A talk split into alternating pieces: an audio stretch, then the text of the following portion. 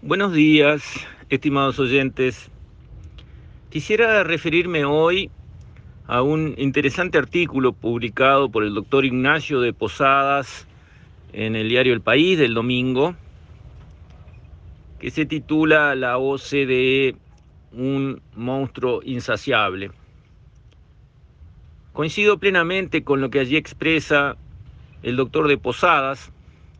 Lo he dicho en anteriores oportunidades, he criticado la blandura, la ingenuidad, la candidez de nuestros anteriores conductores de la política económica que se plegaron inmediatamente a los pedidos de la OCDE bajo la amenaza, bajo la coerción de ser colocados en listas grises, negras y por el estilo, ser tratados así, porque toda esta historia, como bien señala de Posadas, empezó camuflada con un combate al narcotráfico y al lavado de dinero y al terrorismo.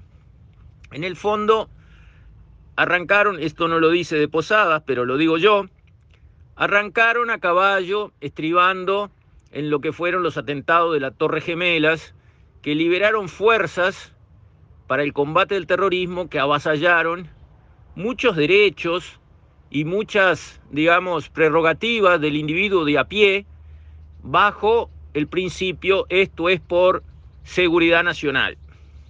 Y así se transformó todo en un gran loquero desde los aeropuertos, que obviamente se vulneraron muchos derechos, se generaron muchos costos a las aerolíneas, que finalmente siempre son esos costos pagados por los pasajeros, se les generaron molestias incalculables, y en esa misma línea de arrasar con todo, al grito de esto es por la seguridad, esto es contra el terrorismo, y no había más nada que decir, avanzó la parte financiera de conocer todo de todos, que ya no haya más privacidad para nadie, que el derecho a la confidencialidad sea borrado del mapa, que todo tenga que ser conocido, ¿por qué? Por el tema del terrorismo. Y del lavado de activos, que como bien dice de Posadas, sucede muchísimo más intensamente en los países desarrollados que en los subdesarrollados. Entonces primero se atacó el conocimiento de todo, saber de quién es cada sociedad, de quién es cada cuenta, de dónde viene cada dólar que se haya movido en el mundo. ¿Por qué? Porque estábamos combatiendo el lavado de activos y los dineros que financian los negocios de las drogas y el terrorismo. Pero enseguida se avanzó. Aquella razón de decir, bueno, estos son objetivos tan importantes para la comunidad internacional entera que tenemos que aceptar costos y someternos a estas nuevas reglas por el bien de todos, porque el terrorismo le hace daño a todos, las drogas les hacen daño a todos, vamos a hacer un esfuerzo, perderemos algunas plumas en estos vuelos, pero mejoraremos el mundo. Básicamente esa era la bandera de la OCDE cuando arrancó. Como bien dice de Posadas, después se sacaron la careta. Esto es por plata. Esos países desarrollados que cobran muchos impuestos necesitan más y quieren, como dice de Posadas con toda razón, dar un manotazo a lo que puedan recaudar afuera de sus territorios en los países pobres. De eso estamos hablando. Se sacaron la careta, yo ya lo había advertido. Les había dicho en varios audios y artículos en el pasado, especialmente a nuestros eh, conductores de la política económica, no sean ingenuos, no traten de ser los mejores de la clase, cumpliendo todos los deberes y un poco más como lo hicieron, porque se van a lamentar, no van a recibir nada a cambio, absolutamente nada, ni siquiera medalla y beso, nada. Y van a ir perdiendo herramientas para que a Uruguay le vaya mejor. Ahora está quedando todo mucho más claro.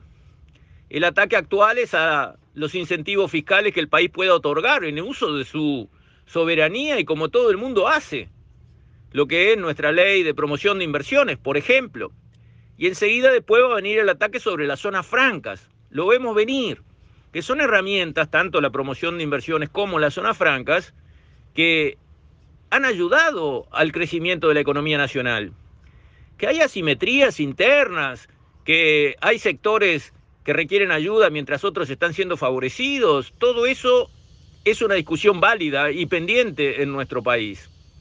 Pero esa historia de hay que portarse bien porque si no la OCDE eh, se va a enojar contigo, es de una candidez y una ingenuidad enorme.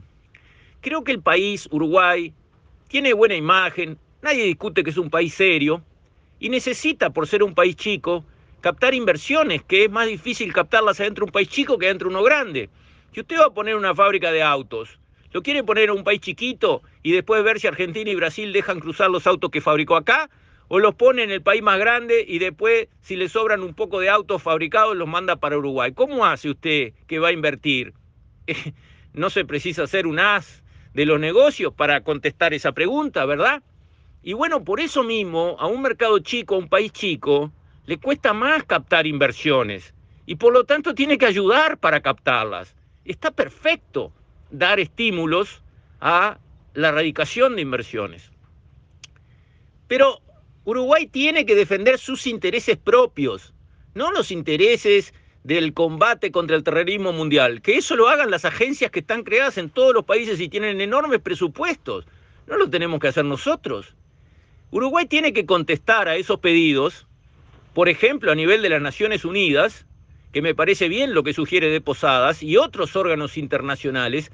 Nosotros vamos a acompañar esas solicitudes referidas a modificar nuestra normativa que soberanamente nos hemos dado porque nos convienen, cuando los países desarrollados como Europa y Estados Unidos modifiquen sus normativas en cuanto al comercio que nos perjudican tanto, cuando bajen sus aranceles a nuestros productos, cuando dejen de subsidiar descaradamente a su sector primario en una competencia muy desleal contra el nuestro cuando ellos den pasos en esa buena dirección, y nadie puede decir que no es la correcta, nosotros daremos pasos en la dirección que nos están sugiriendo. Mientras tanto, necesitamos estas herramientas para sostener el crecimiento imprescindible de nuestra economía, que es menor al que podríamos lograr por culpa de esos países avanzados que tienen esas prácticas negativas, desleales y no aceptables en cuanto al comercio.